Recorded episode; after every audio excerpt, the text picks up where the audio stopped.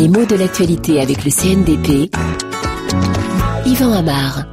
Un pont aérien est mis en place par le Programme alimentaire mondial, le PAM, pour venir en aide aux victimes de la sécheresse en Somalie. Alors pourquoi pont aérien? En fait, le sens de l'expression est relativement clair. On l'emploie pour parler d'une liaison aérienne. Mais attention, n'importe quelle liaison aérienne ne va pas être qualifiée de pont aérien. On ne parlera de pont que quand on ne peut, en principe, atteindre la destination. Parce que l'accès est difficile ou impossible, les routes sont coupées. Seulement, on se dit que par la voie des airs, on peut survoler, on peut passer au-dessus des difficultés. En fait, c'est bien l'image du pont, avec même cet arc du pont qui relie deux lieux séparés par un gouffre ou par un ravin ou par un fleuve. Donc on peut passer au-dessus de ce qui paraît a priori difficile à franchir.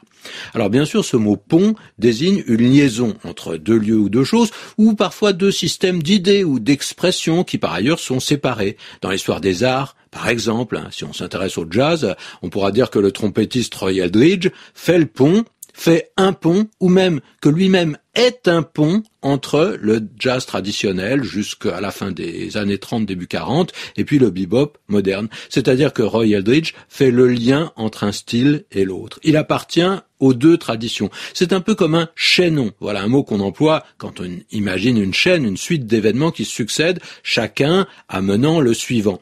Et l'expression faire le pont, c'est différent. Elle est euh, particulière à la langue française. On l'utilise quand un jour férié se situe dans la semaine séparé du week-end par un jour où on doit travailler. Alors, c'est le cas par exemple pour l'ascension. Hein. L'ascension, c'est toujours un jeudi.